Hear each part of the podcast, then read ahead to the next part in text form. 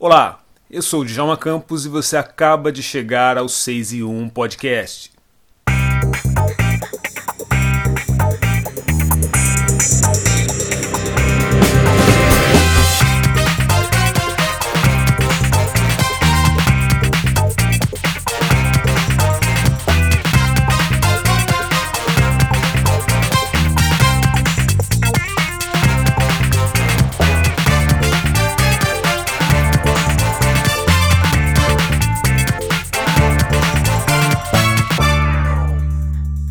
Nossa conversa nesse episódio do 6 em 1 Podcast é com a socióloga e escritora Fernanda Caliani Martins, que acaba de lançar A Filha de Dona Leci, um livro sobre a trajetória da sambista e deputada Leci Brandão.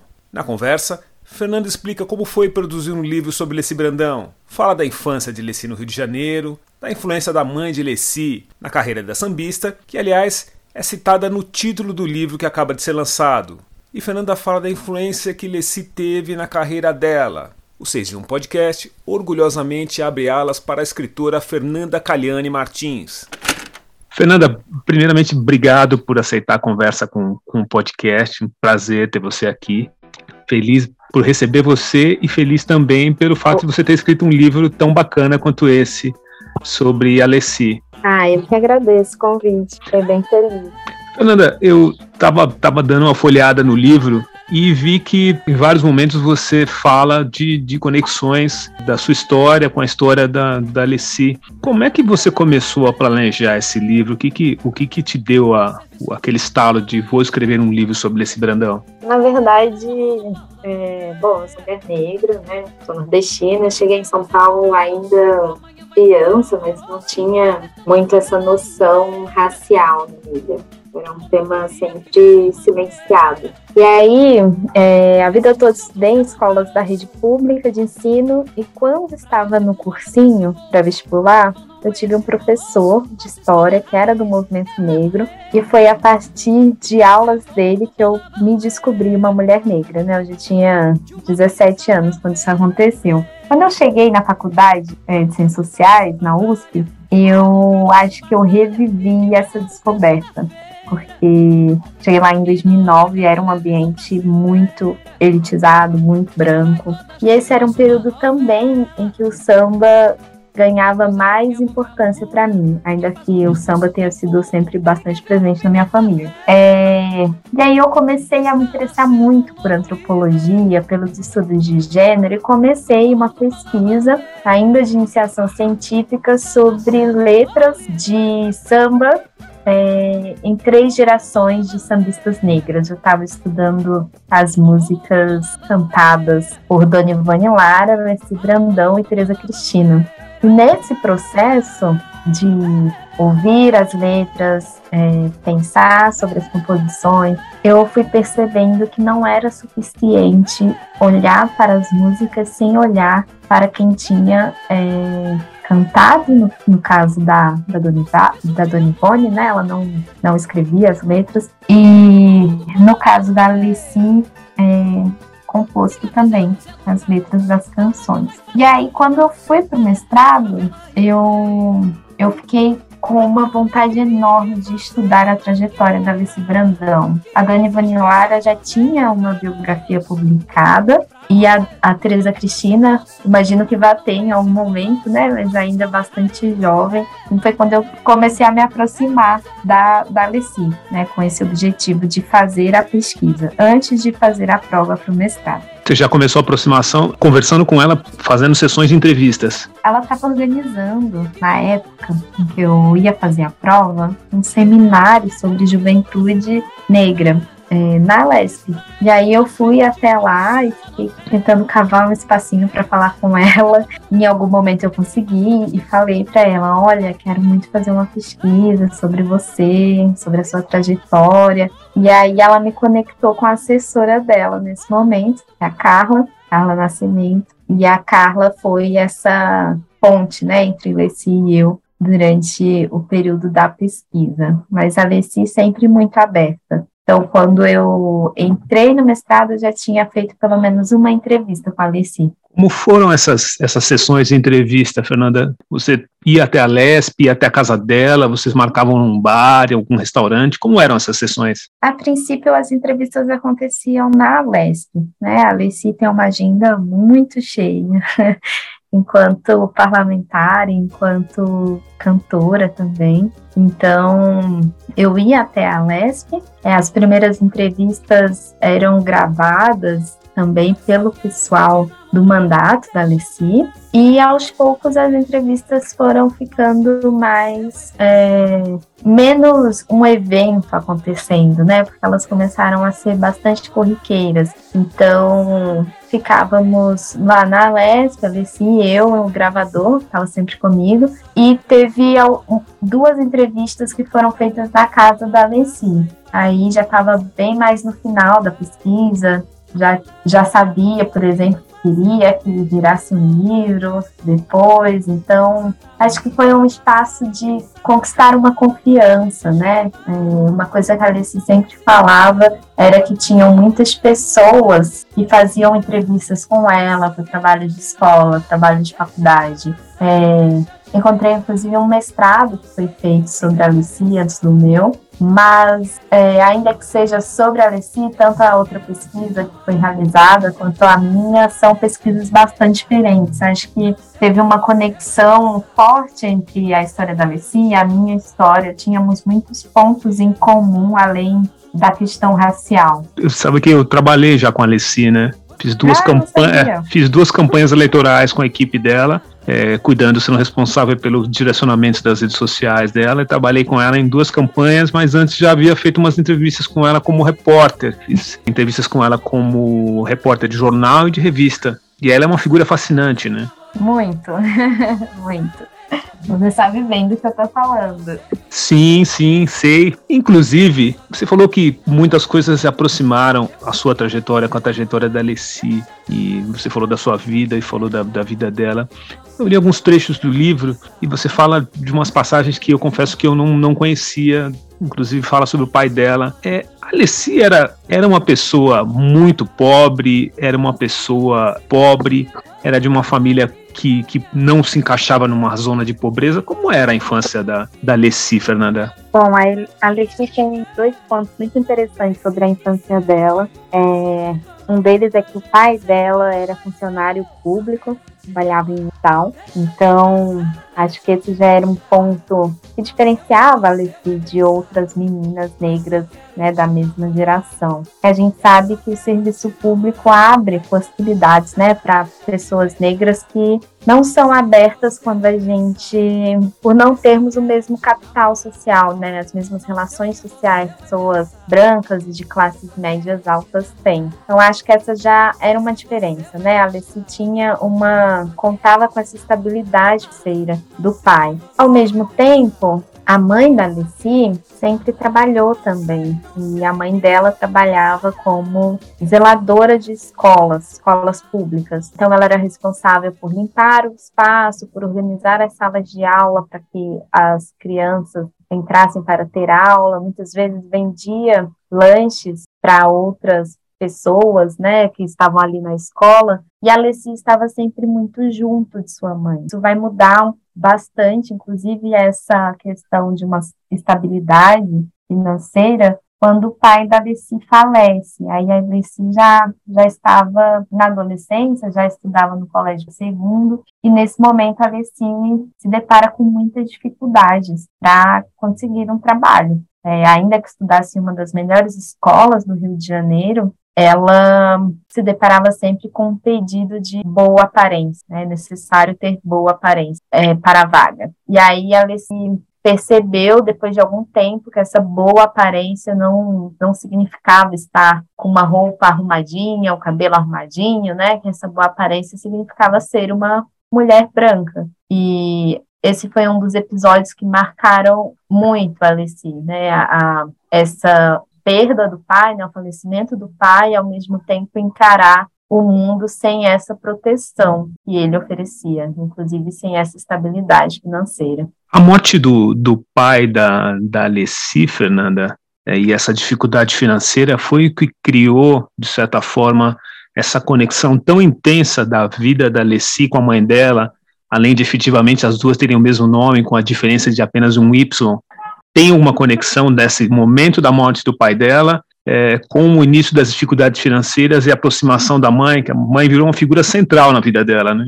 Olha, eu acho que a mãe da Alice já, já era uma figura central mesmo antes, né? Quando ela fala de, da infância, fala dos momentos que estava com a mãe, é muito é difícil pensar na Alice sem, sem a mãe. Então, a mãe alfabetizou a Alice antes que ela entrasse na escola. A mãe dela levava a Alice para a Mangueira, não era o pai que levava a Alice para a escola de samba. É, era a mãe, era com a mãe que ela subia o Morro da Mangueira a presença das mulheres no sentido do afeto, do cuidado, se deu desde sempre, né? Fosse a mãe, fossem as madrinhas da Leci, a avó, mas o pai dela também sempre teve uma presença muito forte. Então, quando ela vai falar das inspirações é, da música, como que ela conheceu tanto, tantos músicos, ela vai trazer sempre a figura do pai. Mas o pai também entra num lugar tanto de proteção quanto de um lugar de mais dureza na educação. Então, tem um episódio que ela conta que, que o pai dela quebrou alguns vinis dela, porque ela ficou de recuperação na escola é, e não podia, né? A cobrança para que ela estudasse, estudasse muito, fosse a melhor aluna, se fez muito presente. Inclusive, é depois da morte do pai da Leci que ela vai vivenciar o primeiro amor, em que ela vai poder sair mais de casa, vai compor uma primeira canção, né, se chama Tema do Amor de Você, é uma, um sambinho, uma bossa nova. É, também era ali um momento em que a bossa fazia muito sucesso. Que levou a senhora a compor a sua primeira canção foi uma, foi uma desilusão amorosa, né? Na época a gente dizia que era fossa, eu estava na fossa, aí um sofrimento que acabou né, depois futuramente mudando a minha vida. Então acho que a conexão sempre esteve presente mas no momento em que o, o pai da Alice morre, eu acho que ela se vê num lugar de precisar cuidar da mãe, cuidar, inclusive financeiramente. Então, a de, até o falecimento da mãe dela, que também é algo recente, ela sempre se viu nesse lugar de ter que cuidar, de ter que oferecer cuidado, inclusive financeiro, não só afetivo para a mãe, para a irmã, para as sobrinhas. Então, acho que teve essa virada de lugar que ela se ocupava, né? De alguém que era muito cuidada e passou a cuidar depois. De... Fernanda, eu vi que você cita numa pesquisa bem profunda sobre a, as pessoas, muitas pessoas importantes na vida da Leci, e entre elas uma madrinha que ela tinha, que era uma senhora portuguesa, que era de quem ela herdou na infância até um, um, certo sotaquezinho lusitano, um jeito meio, meio puxadinho de falar, tipo, algumas palavras com sotaque de português de Portugal. Uhum. Mas quem foram as outras pessoas que foram importantes ao longo da carreira da Alessi? Pessoas que, que acabaram é, mudando rotas e acabaram definindo caminhos para ela? Acho que algumas rotas da Alessi é, foram bastante estabelecidas a partir das relações afetivo-amorosas. É, então, acho que tem dois marcos principais na vida dela. Um foi um primeiro amor, fez com que ela fizesse uma primeira composição e depois quando ela já havia cantado em festivais, é, já havia começado a trabalhar na, na Faculdade Gama Filho, no Rio de Janeiro, ela tem uma segunda paixão que foi crucial para que ela mergulhasse mais na música, né? Quando o relacionamento acaba, a Alessi passa a mergulhar de cabeça, assim, na música, ela pede uma licença na Gama Filho para poder se dedicar à música de forma mais profunda, e isso, eu acho que esses são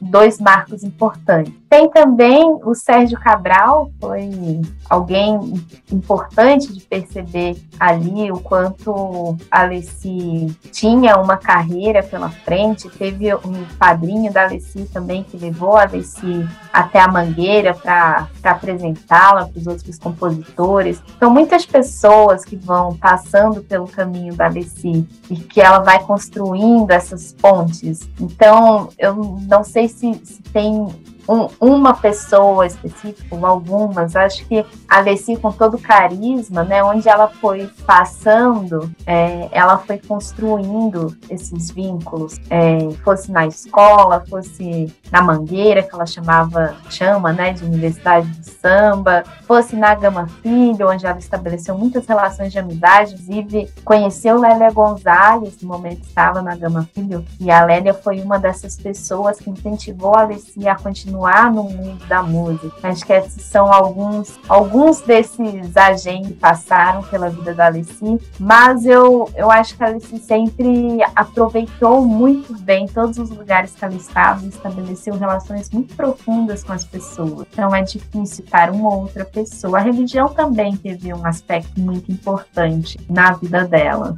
É, primeiro frequentando os terreiros de Umbanda, depois de Candomblé, a Alessi inclusive passa, né, depois de ter ficado um período sem gravar, é, quando rompeu o contrato com uma, uma gravadora multinacional, ela passa sempre a compor uma, pelo menos a compor, não, né, mas a cantar pelo menos uma música para algum dos orixás em cada um dos seus álbuns. E isso se repete desde então. Acho que esses são alguns dos, dos marcos assim que atravessam a trajetória dela. Fernanda, a Alessi sempre foi uma pessoa que tocou nos assuntos muito espinhosos, que muito, muitos cantores, muitos compositores ou se recusavam a cantar, ou a tocar, ou se recusavam a falar. E por um tempo ela acabou tendo a carreira dela até um pouco silenciada, como você citou, parou de gravar, não teve oportunidade, não teve espaço. E hoje eu acho que ela vem recebendo com juros e dividendos o, um bônus por todo esse período que ela difícil que ela atravessou. Vocês chegaram a conversar sobre isso na, nas entrevistas para o livro? E qual, qual é a avaliação que ela faz desse período difícil? Ela considera que as opiniões dela estremeceram estruturas e mexeram com pessoas que não gostariam que aquilo fosse dito? Sim, ela fala sobre isso, né? Sobre como as músicas que ela compunha eram muito lidas a partir de um lugar é, como se fosse forte demais, né? Opiniões fortes demais. Mas um ponto importante é o quanto a Alessi nunca esteve, é, nunca colocou essas ideias à venda, né? Para ela era fazia muito mais sentido romper um contrato do que alguém dizendo que ela podia ou não podia vir a cantar. Então, a, acho que esse é um ponto muito importante da trajetória da Alice, quando ela se recusa a mudar o que ela estava cantando para manter um contrato. E aí ela assina, cinco anos depois, um, um contrato com outra gravadora, e dessa vez o que é pedido para ela é que ela cante mais para o povo, né, menos para a, as elites. E aí isso foi algo que ela nem pensou sobre, né? Era, era o desejo dela cantar mais para o povo. Então, acho que, que é uma uma característica forte da Alessi, quando a gente observa é, as letras das canções dela desde a década de 70 e olha, por exemplo, para os primeiros projetos de lei, né, do primeiro mandato dela, que foi o mandato que eu acompanhei durante a escrita da, da dissertação de mestrado, que depois virou livro, a gente consegue perceber que as preocupações que apareciam nas músicas são depois as preocupações que aparecem na na vida política da Alessi. Então tem uma conexão muito forte entre um e outro caminho, é, essa vida artística barra política, né? Foi algo que ela sempre construiu. Fernanda, é, fazendo a pesquisa para conversar com você,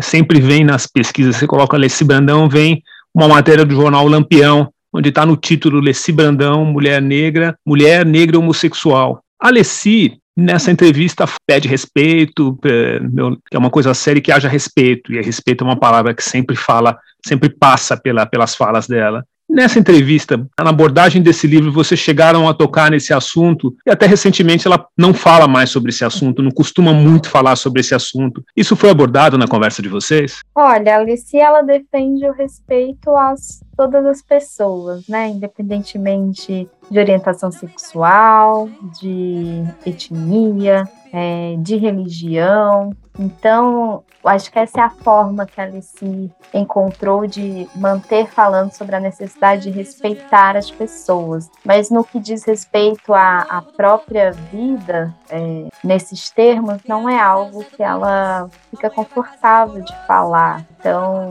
em respeito a ela, também não foi algo que eu trabalhei na, nas entrevistas. Certo. E, Fernanda, é, você falou de, de uma aproximação de, da escritora com a obra. E a gente, eu sou jornalista, a gente sabe o quanto é difícil você escrever biografias, e principalmente quando você está biografando uma pessoa que está viva, né? Se já é difícil.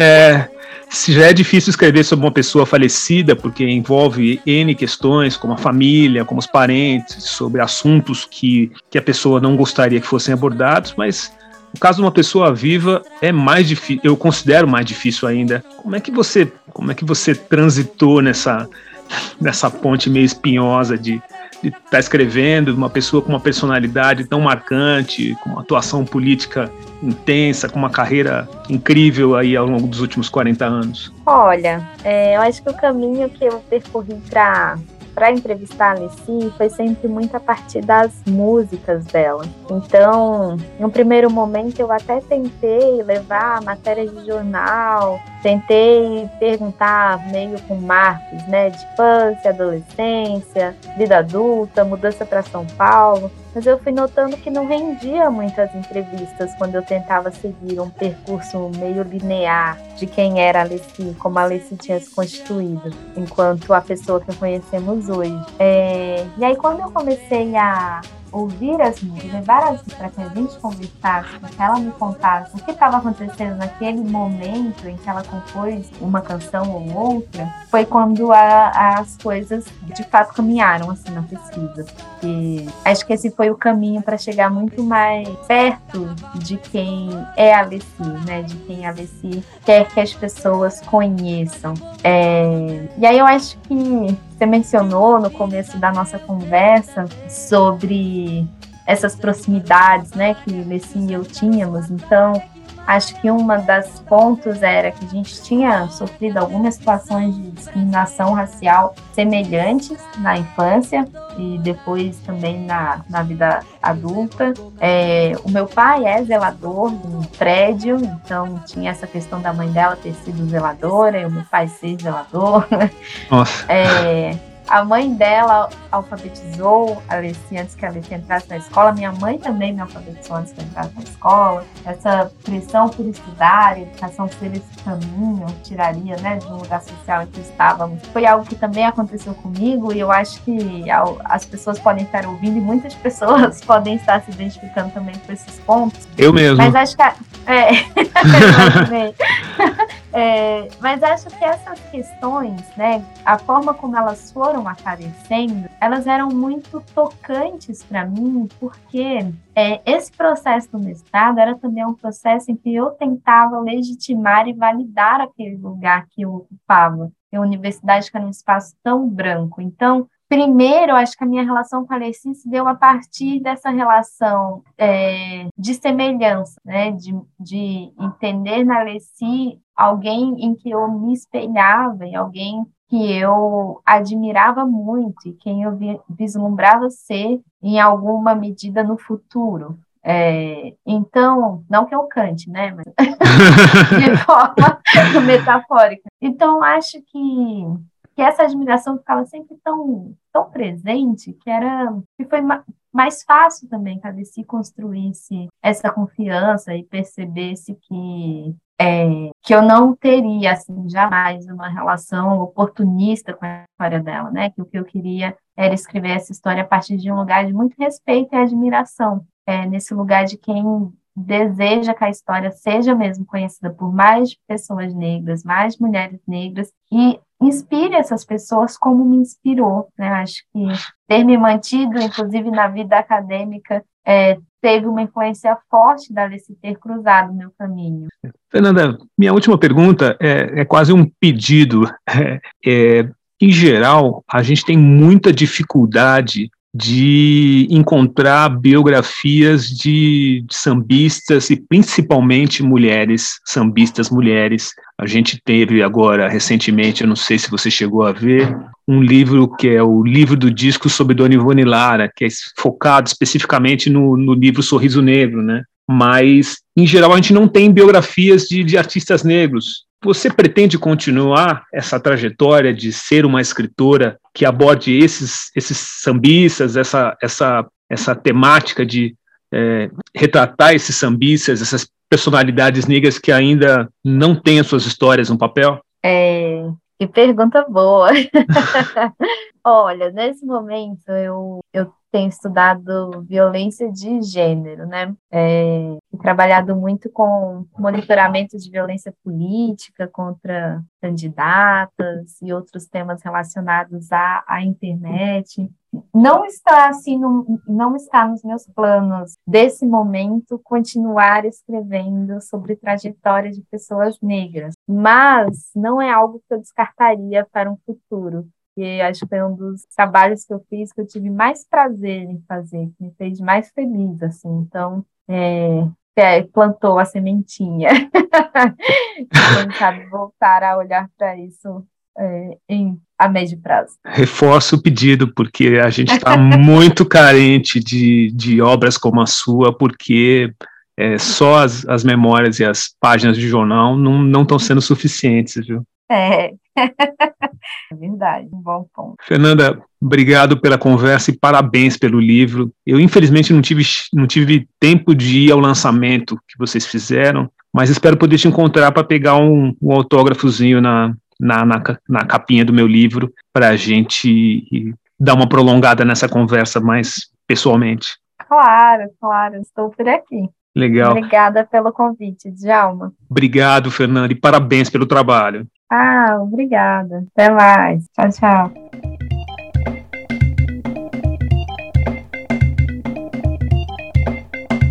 Este episódio do 6 em 1 Podcast contou com áudio do canal WFA Music. Eu sou Djalma Campos, um grande abraço e a gente se vê por aí.